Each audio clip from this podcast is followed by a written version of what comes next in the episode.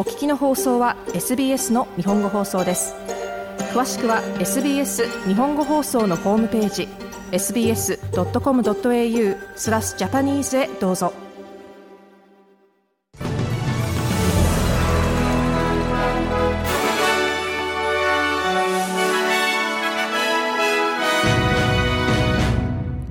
2月15日の SBS 日本語放送ニュースです。連邦政府のアンソニー・アルバニージ首相がパートナーのジョディ・ヘイドンさんとの婚約を発表しました。ソーシャルメディアに今朝投稿しました。オーストラリアで在任中に婚約した初めての首相となります。二人は2020年にメルボルンのイベントで出会いました。二人ともに NRL のチームサウスシドニーラビトーズのファンでもあります。3日間にわたる暑さと嵐に見舞われたビクトリア州地方部で山火事被害の全容を明らかにするための調査が行われています。自宅に戻ることを許されていない人が不安な気持ちで連絡を待っています。ビクトリア州では昨日天候が好転し山火事のリスクは軽減されていますが引き続き国立公園2カ所で火の勢いが抑えられていません。グランピアンズナショナルパークの北部と東部の住人には引き続きウォッチアクトの山火事警報が発令されています。また、州北東部にあるウォービー・オブンズ・ナショナルパークで発生している山火事について最新の情報を確認するよう住民に呼びかけています。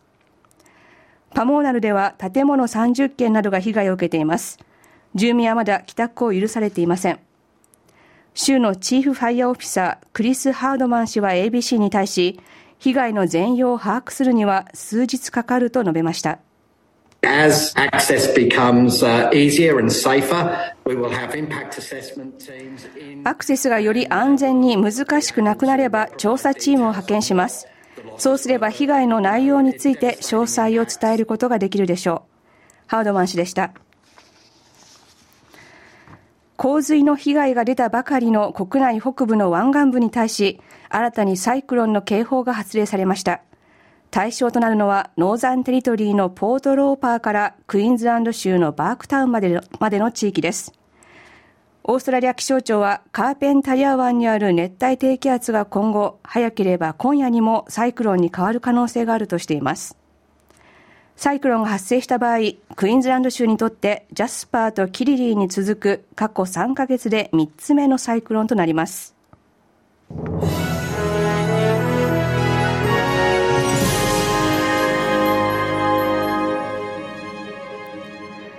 ニュースを続けます。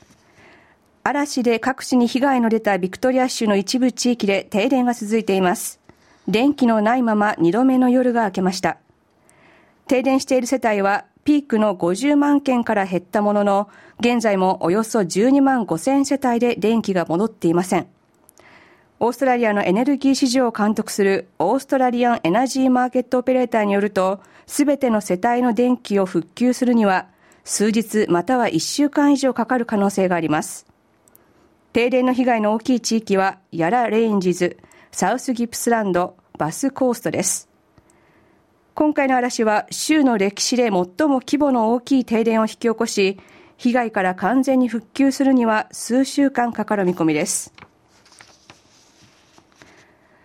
シドニーの公園や学校、鉄道の施設、病院など複数の場所で土の上に敷かれるマルチがアスベストに汚染されていることが明らかになり、ニューサウスウェールズ州議会の自由党から汚染リスクのある場所すべてを登録し、一般に公開するよう求める声が上がっています。ニューサウスウェールズ州自由党のケリー・スローン影の環境相は、住民は汚染リスクのある場所を知る権利があるとし、場所の登録を行うことで透明性が高まり、安心感につながると述べました。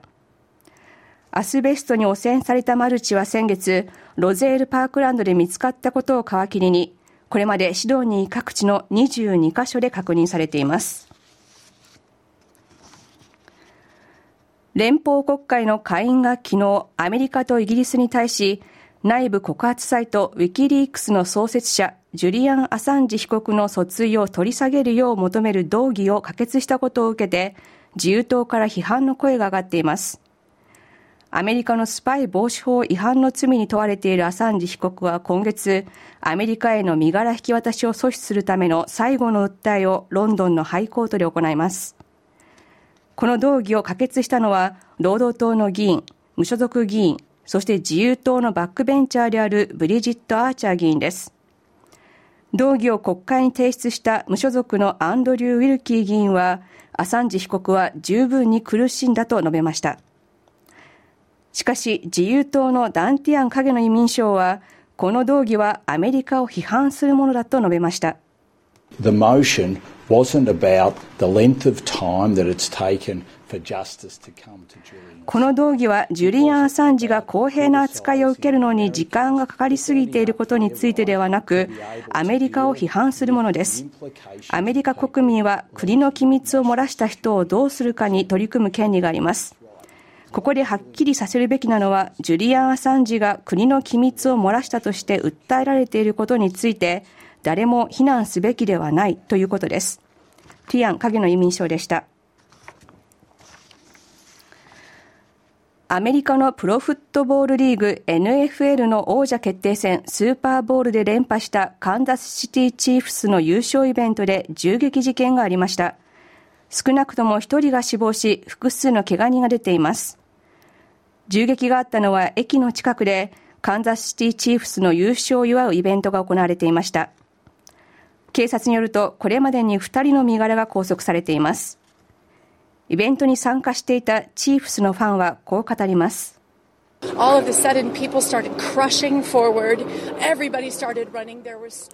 人々が突然前に突進してきました。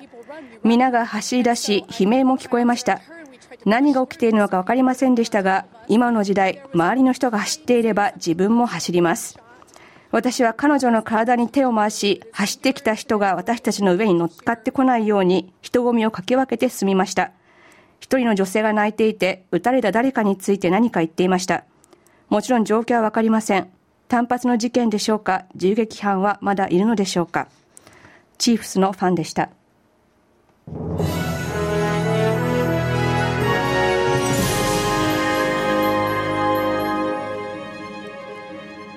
続いてスポーツ水泳です。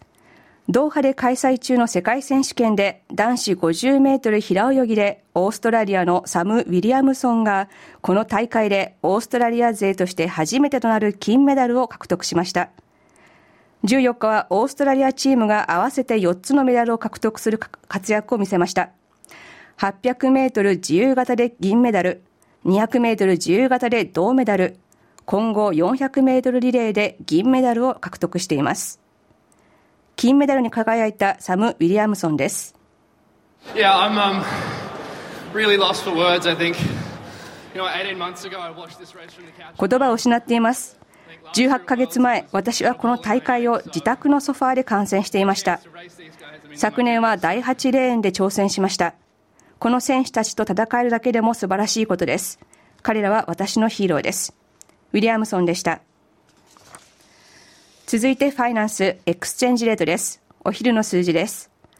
オーストラリアドル1ドルは日本円で97円84銭、US ドルで65セント、ユーロで60.56セント、イギリスポンドで51.73ペンス、また US ドル1ドルは日本円で150円49銭で取引されています。次はお天気です。お昼の時点での明日16日金曜日のお天気です。パースは時々曇りで最高気温は29度。アデレードは晴れの予報です。最高気温は31度。メルボルンはほぼお天気の予報です。最高気温は25度。ホバートは時々曇りの予報です。最高気温は26度。キャンベラは雨で最高気温は27度。シドニーも雨の予報です。最高気温は27度。ブリスベンも雨になりそうです。最高気温は29度。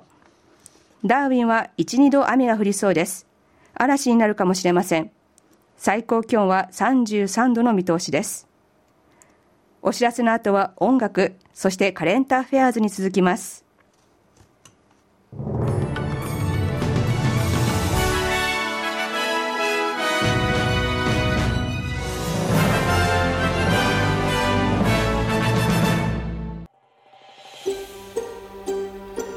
もっとストーリーをお聞きになりたい方は iTunes や Google ポッドキャスト Spotify などでお楽しみいただけます。